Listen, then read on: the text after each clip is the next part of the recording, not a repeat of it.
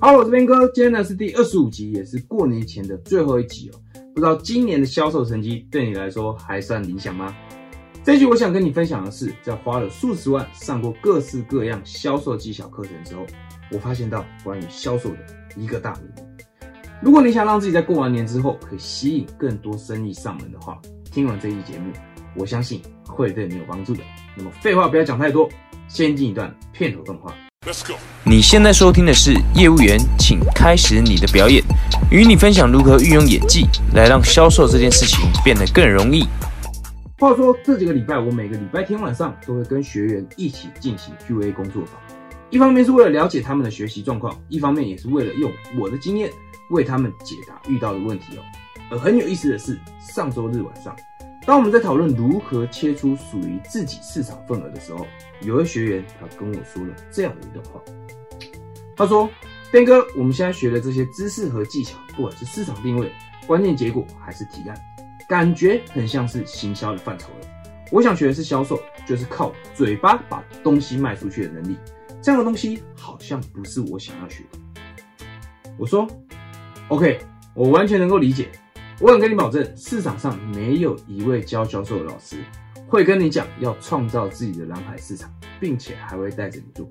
但是你记不记得我们在第一节课就讲到一个概念，叫做销售事前准备占百分之八十，技巧只占百分之二十。你刚刚所讲的靠嘴巴卖出去的能力，只是技巧的那百分之二十。市场提案、定位和产品。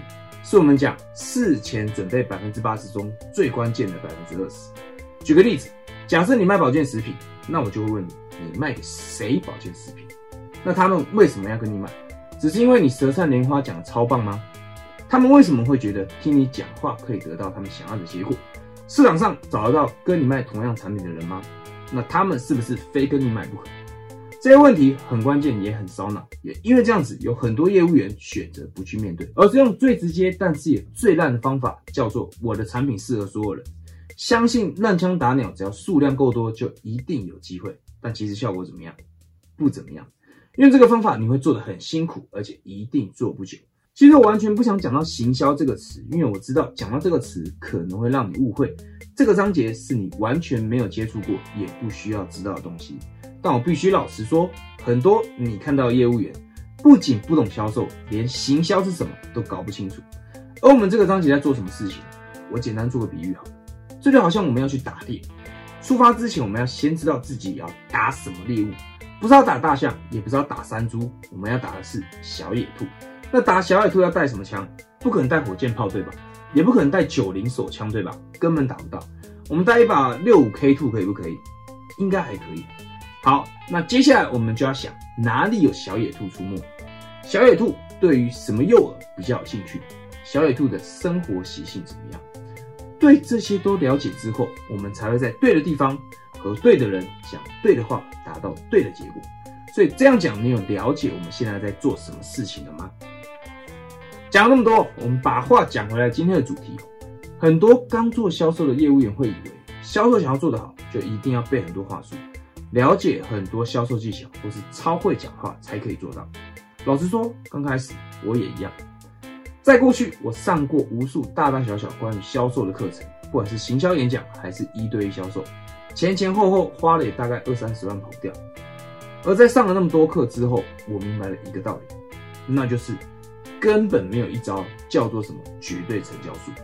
销售想要做得好，其实根本就没有什么所谓的秘密。一切的根本只是在于掌握人性，就像我们前面提到的，找到对的人，讲对的话，达到对的结果。举一个更实际一点的例子，我以前住在韩国，要回台湾的时候，想说做点代购赚个机票钱。那个时候韩国的巧克力果酱跟抹茶的果酱很流行，于是呢，我就在自己的脸书专业发文说，我几月几号回台湾一趟，可以协助代购韩国最流行的巧克力和抹茶果酱，一罐两百八，想要的可以私讯。结果根本没有人理我，一方面是因为我好友根本没多少，另一方面就是他们根本没兴趣。那怎么办？我就去找以前大学有一个买卖交流的脸书社团，在经过社团版主同意的情况下，发一篇文讲同样的事情。当然陈述的方式有一点点不一样了。结果你知道怎么样？当天就下单超过五十罐，我行李箱都装不下，只好先打纸箱寄回来。做销售也是同样的道理啊，找不想要的人强迫他要，你会做的很辛苦，对方也会很讨厌；找到想要的人，你都不用想太多，甚至只需要一个提案，对方就会主动找你了。